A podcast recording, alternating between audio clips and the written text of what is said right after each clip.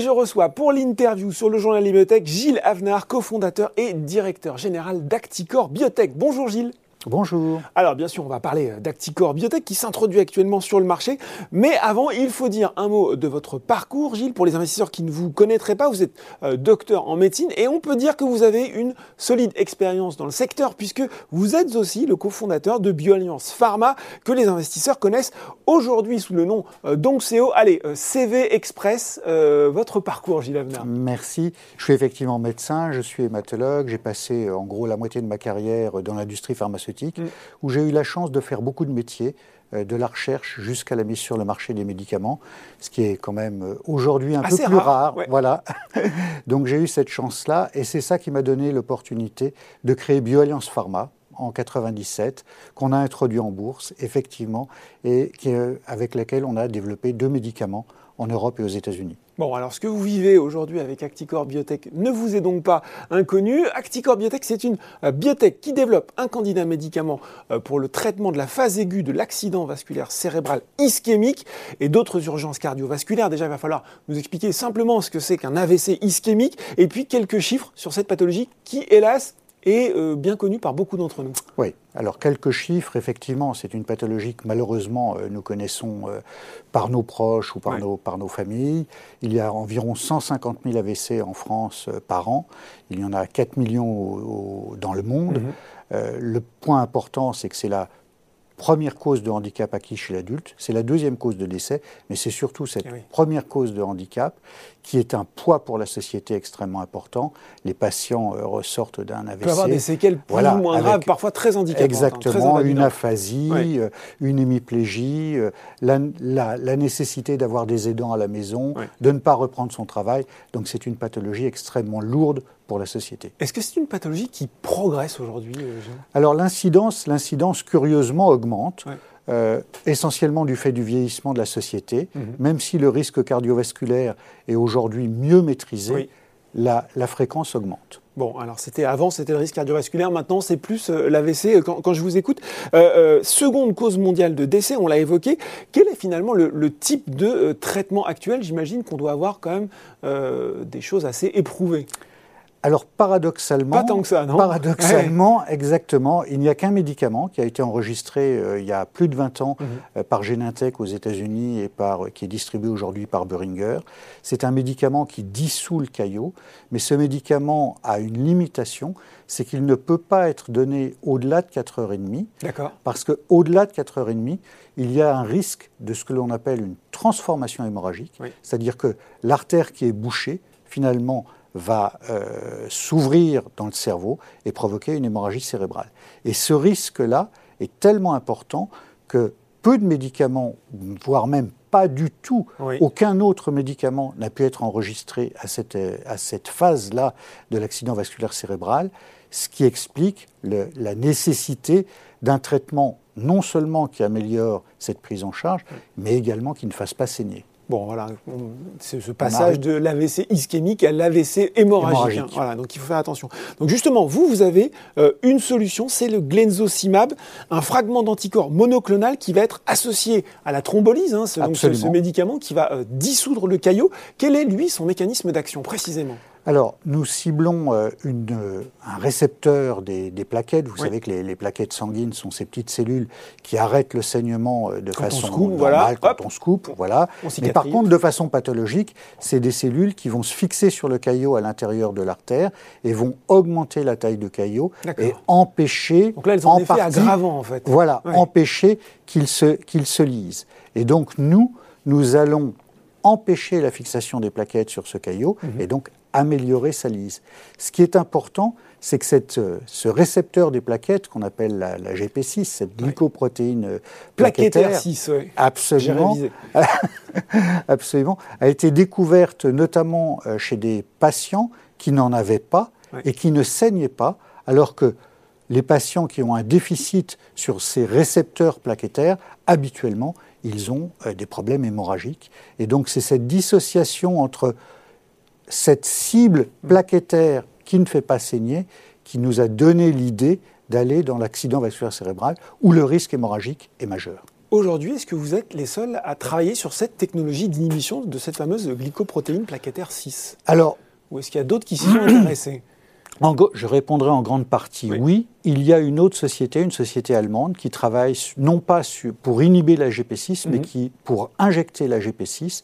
Donc c'est le mécanisme un petit peu inverse de nous. Donc on ne va pas inhiber les plaquettes. Par contre, cette GP6 des Allemands va se fixer sur les vaisseaux qui sont lésés. Et ce pas tout à fait les mêmes indications.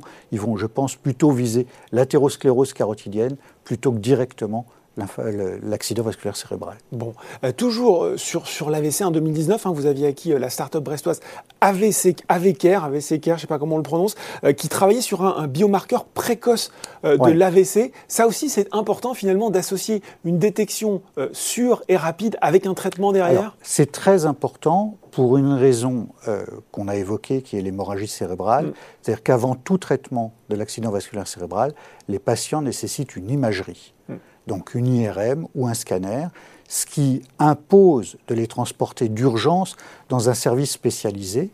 Et si on pouvait avoir un biomarqueur à la phase très précoce, c'est-à-dire dès l'ambulance, comme on fait dans l'infarctus du myocarde. Dans l'infarctus du myocarde, on fait n'importe qui peut faire aujourd'hui un électrocardiogramme et diagnostiquer un infarctus. Dans l'AVC, on a besoin de cette imagerie. Et si on avait un biomarqueur qu'on puisse faire très précocement, on pourrait commencer le traitement plus tôt. Et donc c'est ça qui nous intéresse. Alors c'est une signature biologique, c'est un, test génétique qui est aujourd'hui euh, très, très précoce. Donc nous allons le développer et c'est effectivement important euh, pour nous parce que notre traitement pourrait à ce moment-là être donné beaucoup plus tôt, voire même en préhospitalier. Bon alors, glenzocimab dans l'AVC, c'est très clair, vous l'avez très bien expliqué. Il y a d'autres indications, urgence cardiovasculaire, vous l'avez dit, vous allez nous les expliquer. Et puis, il y a le Covid-19. Et là, moi, je me dis, parce que je n'ai pas votre, votre expérience dans le domaine, euh, quel rapport entre le Covid-19 et les urgences cardiovasculaires? Ah, ça, c'est une, bonne question. C'est une idée qui nous est venue euh, en mars 2020. Euh, chacun d'entre nous euh, regardait euh, cette épidémie nouvelle, cette pathologie nouvelle, et deux choses nous ont frappé. D'une part, la fibrose pulmonaire, et d'autre part, la plupart de ces patients sévères mhm. avaient des problèmes thrombotiques, c'est-à-dire ils faisaient soit des accidents vasculaires cérébraux, soit des embolies pulmonaires, soit même des microthromboses dans les vaisseaux. Et donc, l'idée nous est venue que les plaquettes pouvaient être impliquées. C'est en fait une cible qui n'est pas du tout, euh, pas du tout euh, explorée aujourd'hui mm. par euh, la plupart des grands groupes.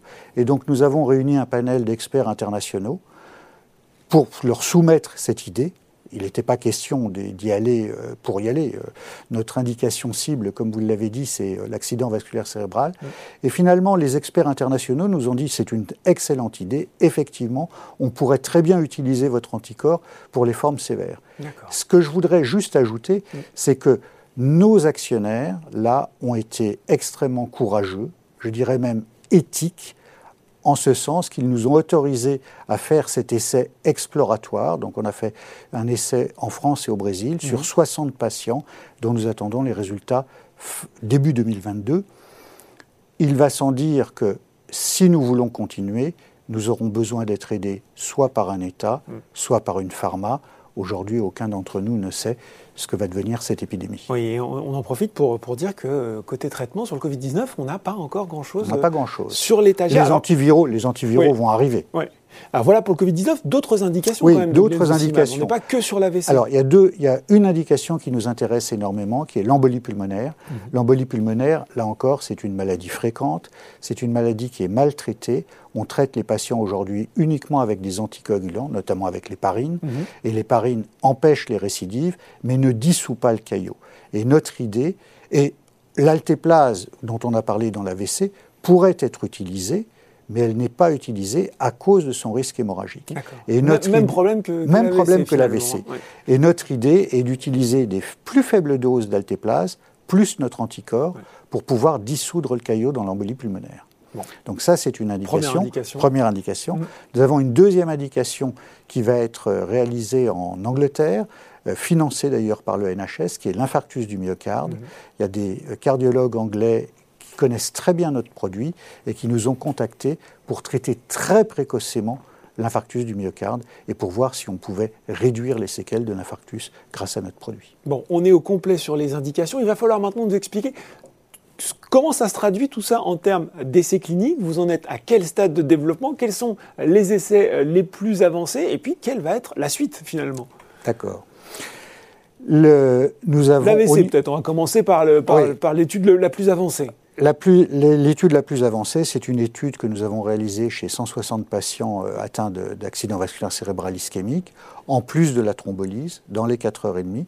La moitié de ces patients également étaient thrombectomisés, c'est-à-dire qu'on on, pratique une, intervention mmh. qui permet d'enlever le caillot dans l'artère cérébrale. Donc nous avons 50% de ces patients juste thrombolisés et l'autre moitié thrombolisés et thrombectomisés avec le glenzocimab ce, que nous avons comme résultat aujourd'hui, c'est grâce à la pharmacovigilance, le produit est extrêmement bien toléré à cette phase aiguë. On est sur une phase 2, là, Gilles, c'est ça hein? On est sur une phase 2, en plus de la thrombolyse. Et ça, c'est la première fois qu'un nouveau médicament est administré à cette phase de l'accident vasculaire cérébral sans risque hémorragique. Donc les résultats complets de cette étude seront connus début 2022, mais d'ores et déjà, grâce à la tolérance, les autorités réglementaires, et notamment la NSM en France, mais également l'autorité allemande, nous ont autorisé à démarrer une phase 2-3 d'efficacité. C'est une phase qui va se réaliser sur 1000 patients. Avec mm. une analyse intermédiaire à 200 patients qui nous permettra de confirmer les hypothèses de travail et notamment l'efficacité même si ce ne sont pas des résultats d'efficacité complets, le fait qu'on hmm. autorise l'étude à se poursuivre sera une, preuve euh, importante. Des premiers résultats disponibles quand pour cette phase 2-3 du coup? Alors pour cette phase 2-3, les premiers résultats seront connus euh, début 2023. et c'est ça une, échéance importante. Et puis... Bon, c'est bien cranté, hein. début 2022, début 2022. Voilà, début 2022, les résultats sur le Covid-19 et les résultats sur la première phase dans l'AVC. Début 2023, les premiers résultats sur, euh, sur l'étude d'efficacité dans, dans l'accident vasculaire cérébral. Et sur les autres études cliniques, sur les autres alors, l'infarctus du myocarde va commencer euh, probablement début 2022 en Angleterre. Mhm. Et donc là, nous aurons les résultats fin 2023, début 2024. Par contre, pour l'embolie pulmonaire, nous commençons à la fin de l'année 2022 et l'étude devrait durer à peu près 18 mois. Bon, euh, sous réserve, et c'est ce que je vous souhaite, du bon déroulement de cette introduction en bourse qui se déroule actuellement, quel horizon financier finalement va vous donner, euh, va vous donner l'opération en cours? Alors l'opération en cours nous permet d'atteindre la phase, enfin cette analyse intermédiaire sur l'étude de phase 2-3. D'accord. Et donc nous avons de l'argent jusqu'à fin 2023 avec cette opération. À la, après cette euh, analyse qu'on dit de futilité, mhm. notre objectif est de trouver un partenaire industriel ou éventuellement de relever de l'argent pour aller plus loin. Bon voilà, et eh ben vous reviendrez nous, nous, nous, dire ce que, ça, ce, que, ce que ça donne tout ça. Avec plaisir. Avec eh ben voilà, écoutez, merci beaucoup Gilles Avenard, cofondateur et directeur général d'Acticor Biotech d'avoir été sur le plateau avec nous aujourd'hui. Merci à vous. Le journal des biotech, c'est fini pour aujourd'hui. On se retrouve dans deux semaines pour un prochain numéro.